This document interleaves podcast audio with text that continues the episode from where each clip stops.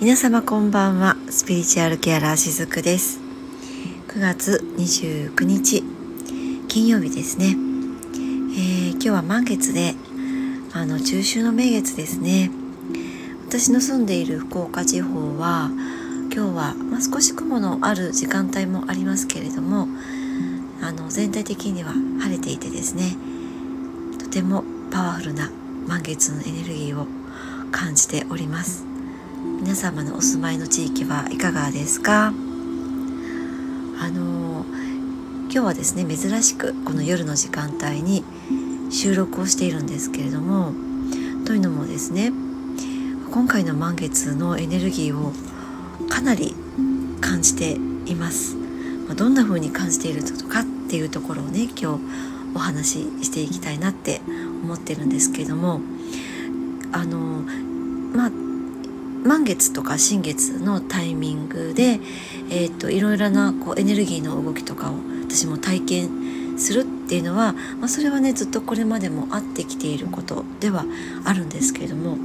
今回のこの満月に限ってはちょっと面白いことがいろんなこう多面的に起こっているんですね。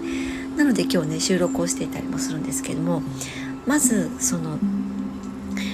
体で感じるこのエネルギーのパワーっていうのをちょっと感じていてですね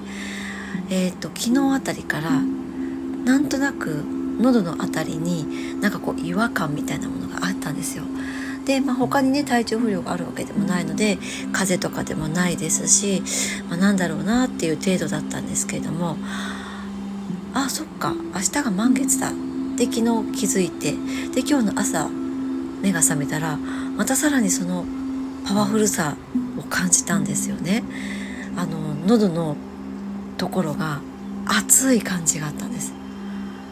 あの痛みとか腫れとかそういうのはなくってただただこう熱いエネルギーを感じるあのこういうことってこの満月今までまあ昔はね体調を崩すっていうようなこともありましたけれども初めての感覚だったんですね。でまあそんなこともあって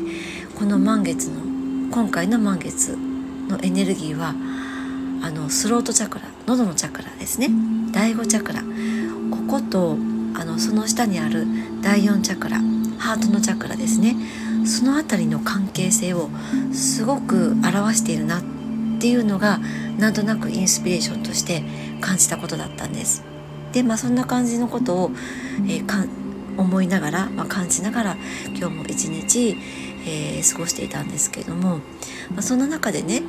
今日いろいろと感じることがあったのであの急遽ですね今夜これを収録していたりします。えー、だいたいその満月っていうと結構、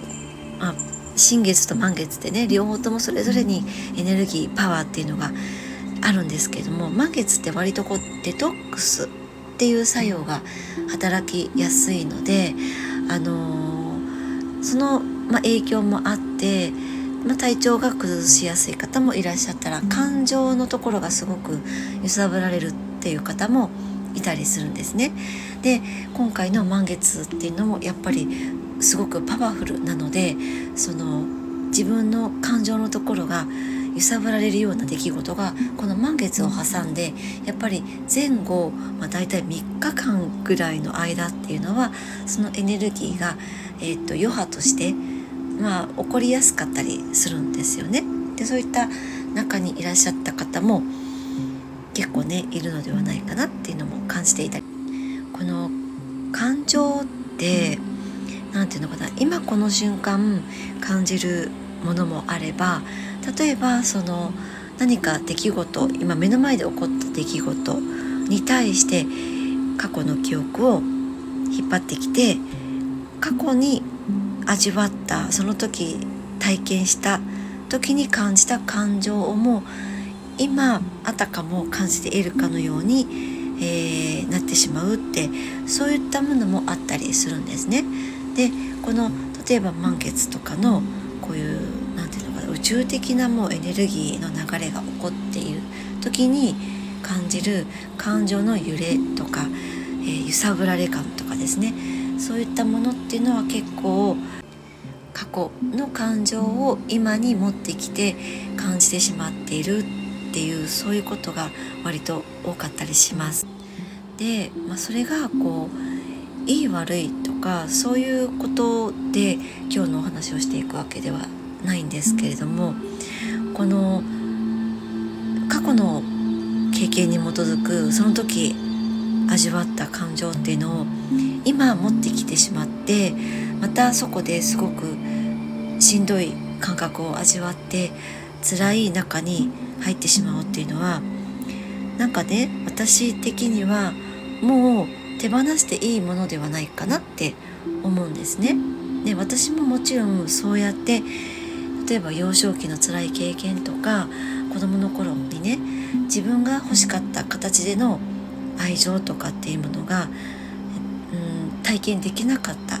辛かった、まあ、そういったものっていうのをずっと引きずったまんま大人になった人間であります。でそういったものを持ってずっと、えー、何十年もね生きてきたんですよね。ででもある時思ったんですよね。これは自分の人生もったいない使い方をしているなって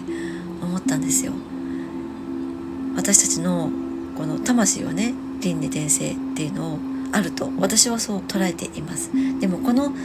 今の今この私の肉体を持って生きられる時間ってそれはやっぱり肉体には限りがあるわけなんですよねなのになんかこう自分のその過去のものを癒すということを諦めて諦めたまま過去の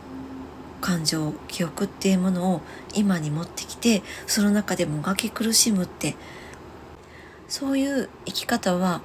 もったいないなって感じた時があったんですね。でそこから私はその過去のものを癒すっていうことを始めていったわけなんですけれどもあの例えばですねスピリチュアルっていうまあその何て言うのかなそういうものの中に、えー、例えば、えっと、高次元の存在とつながるための、まあ、セミナーとかワークとかあったりしてそういったものにあの飛びつくような方たちもいたりするんですよね。でそれって今この次元にいる私たち生きている私たちからするとすごく何て言うのか高いものに感じるじゃないですか。あの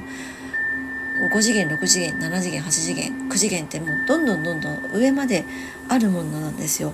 私もそれがどういうものかってあの明確には分からないですけれども上には上でずっとつながっている次元があるんですね。でそういったものをがその良しとされる、まあ、そういったもののこうつながれることが良しとされるそういったこう風潮があるっていうのもまだまだねスピリチュアル界の中では結構ザラだったりするんですけれどもね。でもここでなんかすごく落とし穴があるなって思うのはその間をね私たちはちゃんと何て言うのかな咀嚼していかないことにはいきなり上のものを目指そうとすると必ずこけると思うんです。こけるあのこける、うん、あのこけるって 何て言うのかなしくじるというか挫折するとか、まあ、そんな感じです。ちゃんと3次元4次元5次元って一個ずつその階段を上るようにというかあの先日ねインスタのストーリーズに私たちの意識はねグラデーションだっていう風な表現をしたんですよね私。でこれはこの次元のことも同じだと思っていて次元もグラデーションなんですよ。全部つながっているんですだからその間を取ってしまったらグラデーションじゃなくなってしまって例えば虹とかもそうですよねあの虹の間を取ってしまったら虹というそれではなくなってしまうんですよ。あのちょっと今日ね喋ってることが微妙に私も具現化が具現化？違う言語化ができていないかもしれないんですけれどもね。このグラデーションのところを一個ずつたどりながら上に上がっていくっていうそれがこの今日お伝えしていく自分を癒すっていうことにとっても大切なことだと思っているのでここの部分を今必死にあの言語化しながらねお話をしているわけなんですけれどもえー、っと私たちって、えー、幼い頃のあの頃の記憶にどうして戻るのかって戻ってしまって、まあ、それを例えばこうトラウマとしてまだまだ握っていた握っているままでいたりとかね、何か自分の目の前で今起こったことに対して過去の記憶を持ってきてそれを採用して、えー、物事を決めていったりその時の感情を感じてしまうのかっていうと幼少期から今に至るまでのこの間の部分が抜けているからだと思うんですだから幼少期から今に至るまでのそのグラデーションの部分もちゃんとえー、咀嚼して自分のものとして、まあ、自分の中でこう統合していないからこのことを繰り返すんだとそんな風に感じているんですね。まあ、だからといってその傷を負ったあの頃に戻ることはできないしあの頃の出来事を書き換えることはできないんだけどあの頃の意識っていうのは今も自分の中にあることは確かなんですよね。そしてそれは自分とは必ずつながってはいるんだけどあえて言うならば他のものとはどこともつながってない意識とも言えると思うんです。ということはやっぱりあの頃の自分を癒してあげられるのって自分しかいないと思うんですよね。でそのためにいろんな力を借りるっていうのはいいと思うんです例えばその専門の人の手を借りるとか自分にとってぴったりの何かツールをの力を借りるとか例えばそれは私だったらうん普段はフラワーエッセンスをね、えー、日常では取り入れていたりするんですけれどもあとはそうですねえっと昔はねホメオパシーとかもねお世話になった時期もありました、まあ、結局それってそのホメオパシーもフラワーエッセンスもそうなんですけれどもこの自分の感情に向き合ったりするんですよね。今起こっている出来事に対してどんなことを感じているかって体の的体の面から見てもどういった体感があるかってそういったことに自分なりにこう向き合っていきながらそしてそういう自然の力を借りつつ、えー、自分の過去を癒していくっていう、まあ、そういった、えー、ツールとして私も今でも時々フラワーエッセンスを使ったりもするんですけれどもそういったものを借りつつやっぱりそのそれをやるかどうかとかあと意図するかどうか自分がその過去の自分を癒してあげる助けてあげるっていう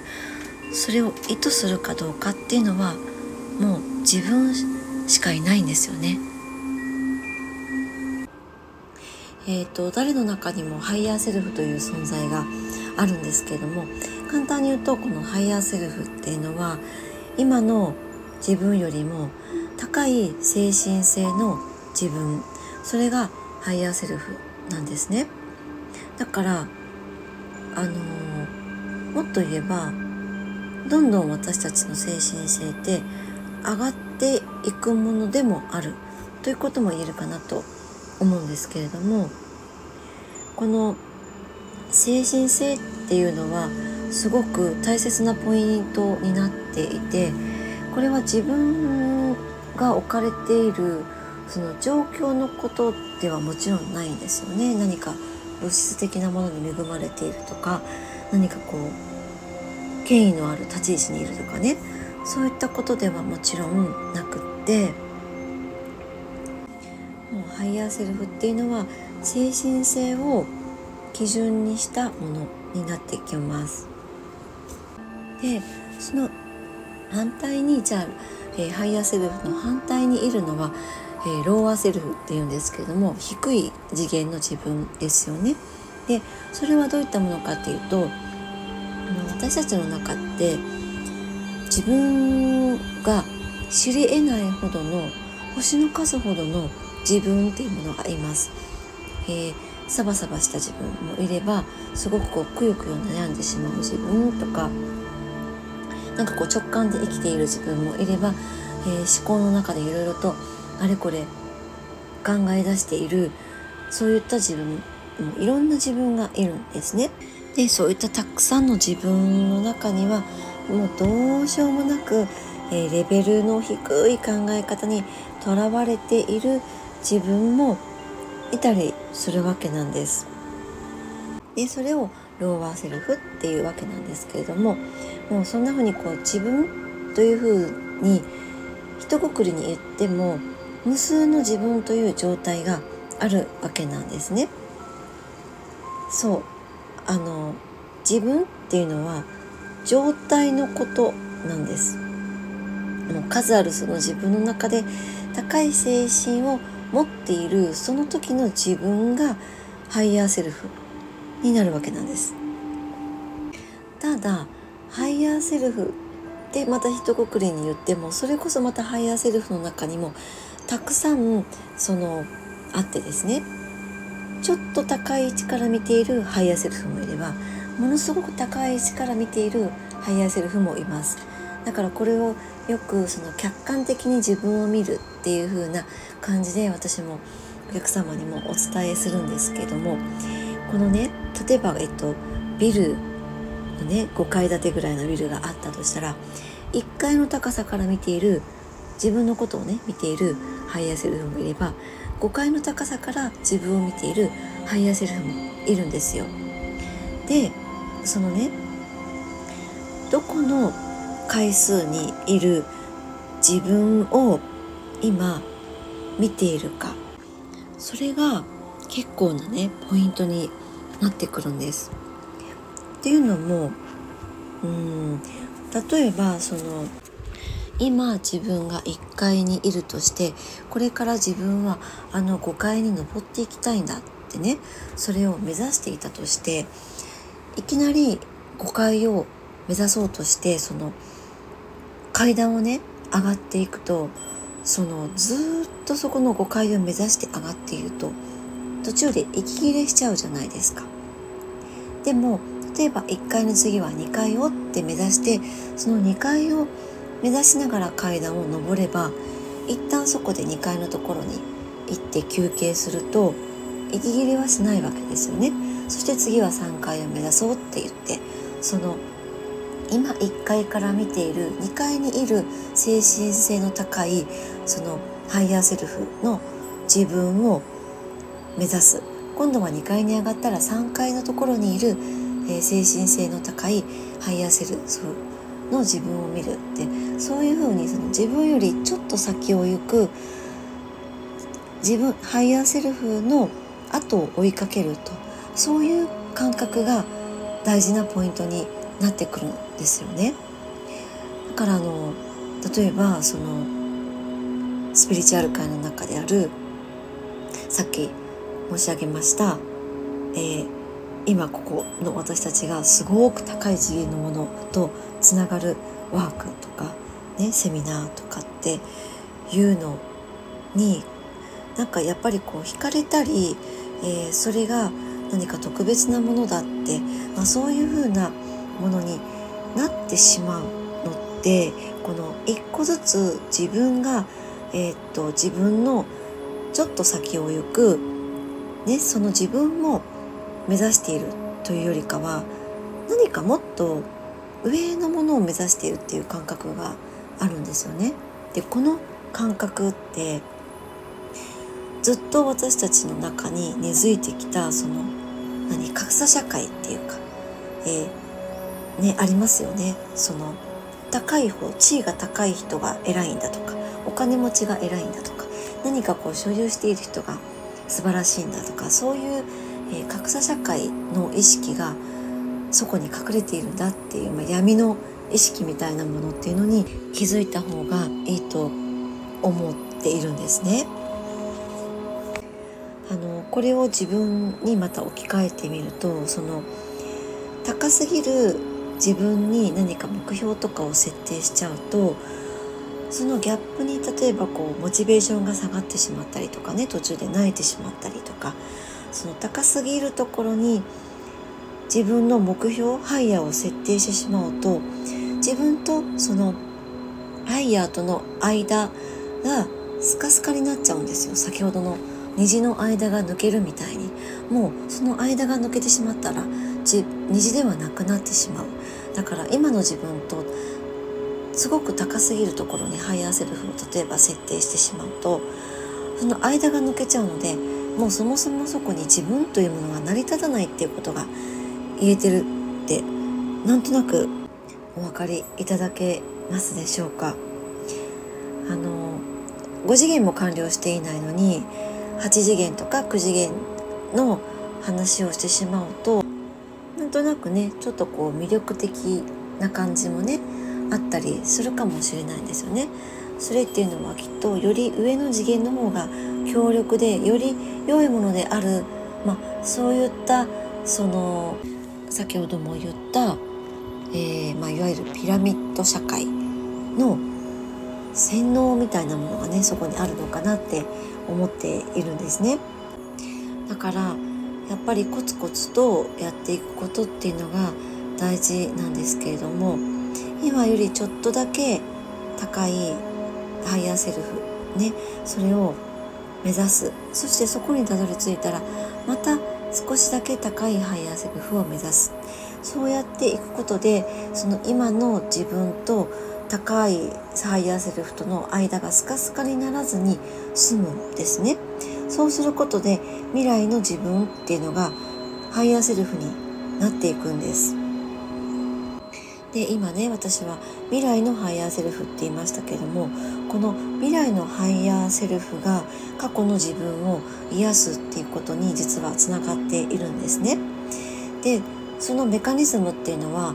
うんと未来のハイヤーセルフに今の自分を引っ張ってもらうことで過去の自分っていうのがまたおのずと癒されていくんです。えー、先ほどね子供の頃幼少期の傷ついた自分が、え、いてっていうねそういうお話を少ししましたけれどもその子供の頃の小さな自分が傷ついているそしてこれはずっと自分の中にいるんですね。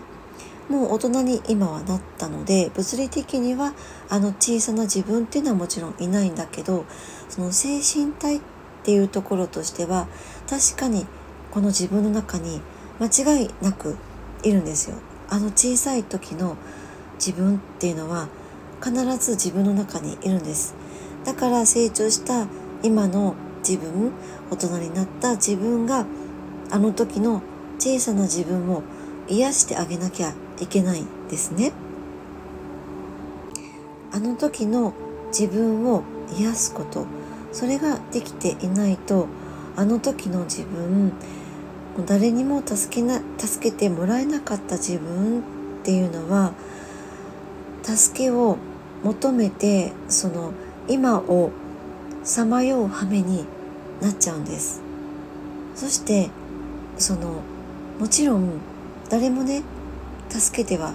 くれないんですよ。なぜなら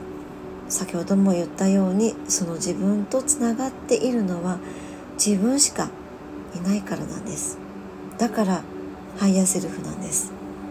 だから傷ついた時の自分あの時の自分っていうのは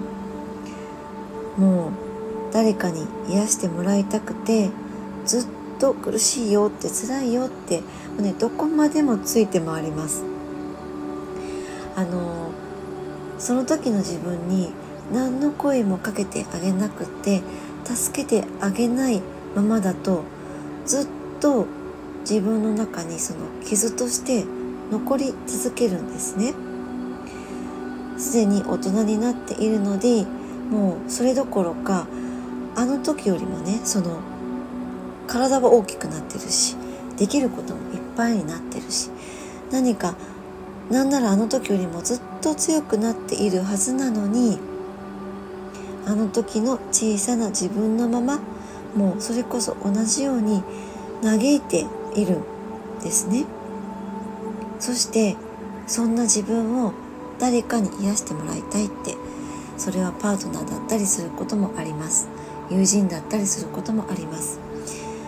そんな風にしてその外側に癒してもらおうって求めちゃうんですね。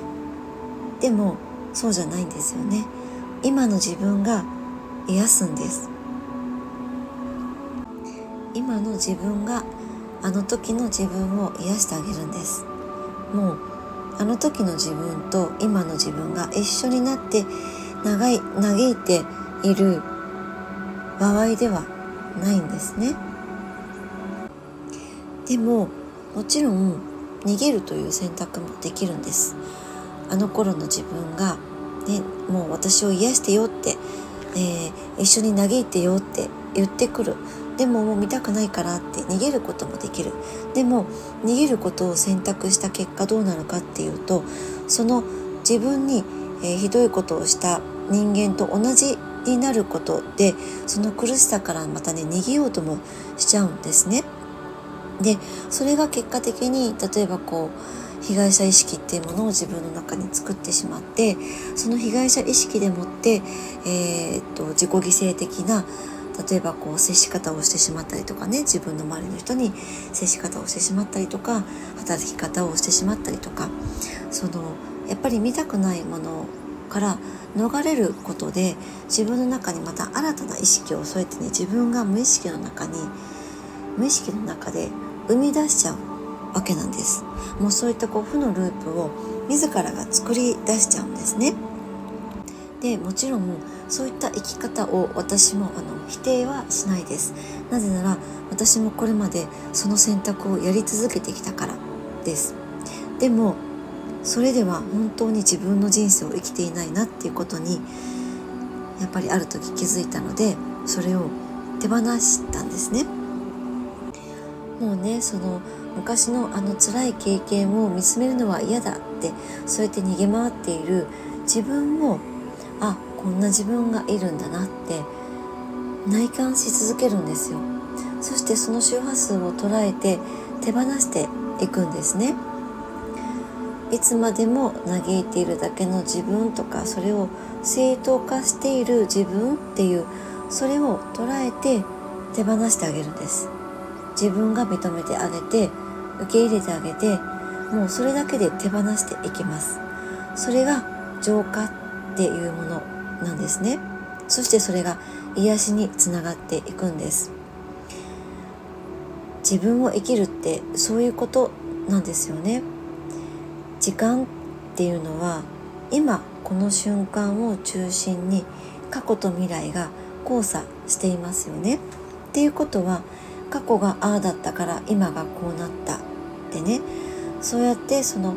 過去に起こった出来事っていうのは現在と未来に影響するってみんな知ってるんですよね。それは当たり前のようにみんな知っていることなんです。じゃあその過去と未来はどこで交差しているかっていうともう今この瞬間なんですよね。だったら今この瞬間をどう生きるかっていうことで過去も意識的には書き換わっていきます。そしてそれが未来にもつながっていくっていうことはもう容易に想像ができることかなって思うんですね。そう。今この瞬間だけが過去と未来につながっています。今この瞬間がね過去に影響を与えないってもうありえないですよね。与えるんです。過去に影響を与えています。過去が今に影響を与えているのと同じくらいに今の自分が過去にも影響を与えるものなんですね。今の自分が変われば未来の自分も変わっているんです。そしてその未来の自分っていうのは今よりもずっとずっとさらに精神性の高い自分になっているとすればその未来の自分が今の自分に寄り添って導いてくれるっていうことが今日お伝えしたかったことなんですね。で、まあ、こういった内容のことが今日のねこの満月のエネルギーなんとなくそれは、えー、喉のチャクラスロートチャクラとハートのチャクラのところにどうしてねリンクしてるっていうふうに感じるのかっていうとその自分今の自分を表現していくこと今の思いとか今感じていることっていうのを周りに伝えていくことそれはそこに伝えていくことで例えば今ある関係性が変わっていくものももしかしたらあるかもしれないですよね。でその変わるっていうことに恐れを感じていたりすることもあるかもしれないだけれども関係性が変わることを例えば恐れてしまって自分の思いとかを表現できないっていうその選択はもう手放す時が来ているとそんな風に感じているんです。この表現をする思いを伝えるっていうのはこの喉のチャクラに関わりがあることでありますしあとはその表現をしていくことでこの自分のハートにあるものも癒されていくっていうことにもまたつながっているんですよね。あとは表現していくことで自分のハートが開いていくっていう、まあ、そういったところもとてもねリンクしているなというのを今日のこの満月で感じたのでなんだかちょっと長くなってしまいましたけれどもねどうしても今日収録してなるべく日付が変わらないうちにアップしたいなと思ったのであまりねまとまっていないかもしれないんですけれどもちょっとそして熱も入っていたかもしれないんですが頑張って言語化してみました。あの伝わっていてくれたらとても嬉しいです。はい。えー、もうこれを収録した後にねすぐ配信をしようと思っています。一応聞き直してから、えー、配信をしてみようと思っていますので日付が変わらないうちにお届けできると思います。はい、えー、ということで皆さん今日も素敵な夜をお過ごしくださいね。私はこの後ちょっとだけお気に入りのお気に入りの本を読んで、えー、この満月の夜を楽しみたいなと思います。はい今日も最後までお付き合いくださりありがとうございました。しずくでした。おやすみなさい。